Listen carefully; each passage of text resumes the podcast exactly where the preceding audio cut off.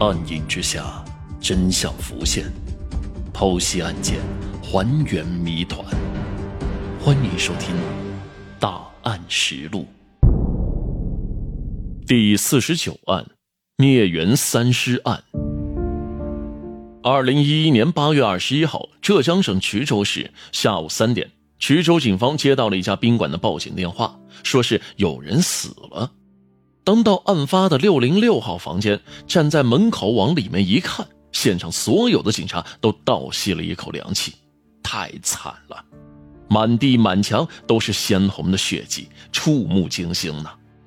这是一个有着两张床的标准间，进入房间之内，床上赫然躺着三具女尸，而更让警方揪心的是，死者中除了一个成年女子外，另外两人均是六七岁的未成年女童。成年女子的颈部、胸部有多达三十多处的刀伤，两名孩子也是刀砍导致失血过多而亡。这样惨烈血腥的案发现场，在治安良好、民风淳朴的衢州是前所未见了。就连警方也想不通，到底是什么样的凶徒可以做出如此残暴的事情呢？如果他不是精神病人，那就是心理变态。一时之间，全城的老百姓是人人自危。特别是妇女儿童，个个是惊恐万分。三名死者为什么全部是女性，而且还有小女孩呢？他们到底遭遇了什么呢？命案现场的勘查在紧锣密鼓当中进行，可是越来越多的古怪让警方疑云重生。床头柜上有一个拉链被拉开的女士挎包，包里面的东西明显是有翻动过的痕迹，而且包里面的现金是一分也没有了。这个现场不禁让人联想到了劫财的可能性，莫非三名死者在宾馆内遭遇了入室抢劫吗？在一张茶几上还有一桶泡过的方便面，最让警方想不通的是，就在方便面的旁边，居然还有一包老鼠药。老鼠药的包装已经撕开了，里面的药粉也不知去向。这到底什么情况？难道老鼠药已经被人吃了吗？此时，一个罪恶的犯罪现场浮现了。凶徒事先将老鼠药放在方便面里面，三名死者吃下了含有毒药的方便面后，又遭到了砍杀身亡。如果真是这样，那么这起命案就是一起蓄谋已久的三尸谋杀案呢？然而，尸检结果却很快否定了这个推测，死者的体内没有中毒的迹象。这就奇怪了，已经打开的老鼠药包装粉末。去哪儿了呢？莫非是凶手自己吃了吗？可能吗？看看这血腥的凶案现场，凶徒怀着极大的恨意啊！连杀女子三十多刀，他会自己自杀吗？这似乎找不到凶手要自杀的理由啊！况且，如果真的吃下了老鼠药，房间里除了三名死者，再无旁人，凶徒的尸体在哪儿呢？六零六号房的命案现场，越来越多的透露出了诡异无比的气氛。命案的凶徒到底是谁呢？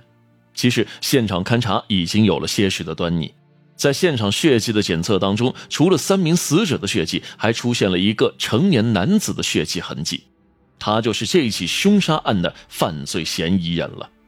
如今困扰警方的问题很多：三名死者到底是谁？凶徒又是什么身份呢？当然，案子发生在一家宾馆之内，谁登记入住的宾馆前台应该有记录才对。果然，警方在入住登记当中看到了六零六号房的开房记录。一个名叫张小宝的人在八月十八号晚上七点多入住的。在公安部门的身份信息库当中，警方找到了张小宝的资料。张小宝，男，一九八五年出生，四川巴中人。同时，警方也调取了当天前台的监控视频，看到了那个叫做张小宝的男人。难道这就是他畏罪潜逃的最后画面吗？在画面中，男子表现出来的状态非常的古怪。他不紧不慢地走出六零六，手臂上绑着一条毛巾。在进入电梯之后呢，神态自若地对着镜子照了照肩部的纹身，似乎是对自己的纹身非常的满意。这会是一个刚刚杀完三个人想要逃走之人的神态吗？果然，两个多小时后，男子又回到了宾馆六零六号房。一直到凌晨五点，他才第二次离开了宾馆，坐上了一辆出租车后离开。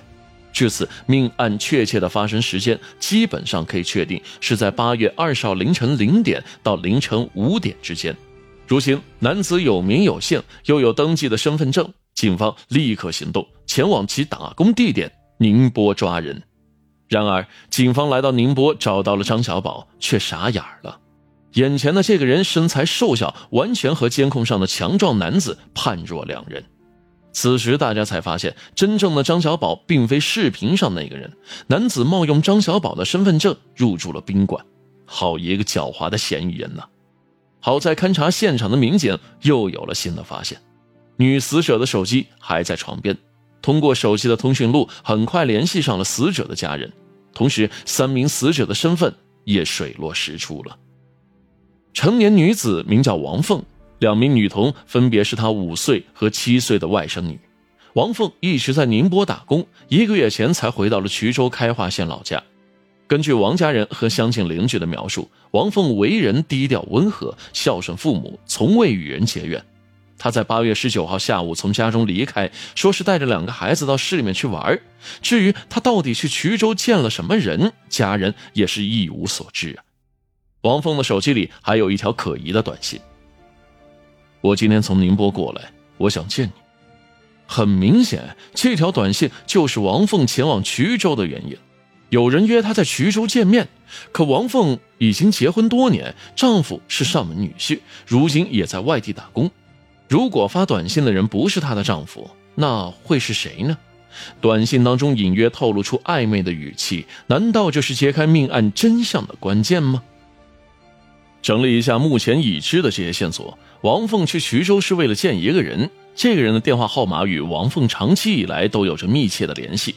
最终，一个高大健硕的男人出现，王凤和孩子死在了男人入住的六零六号房。答案呼之欲出，王凤要见的人就是这个男人，而且他并非王凤的丈夫，也并不是登记身份证上的张小宝。如今找到这个神秘的男人才是重中之重啊！就在这时，六零六号房再一次传来了消息，在王凤的床底下发现了一封遗书。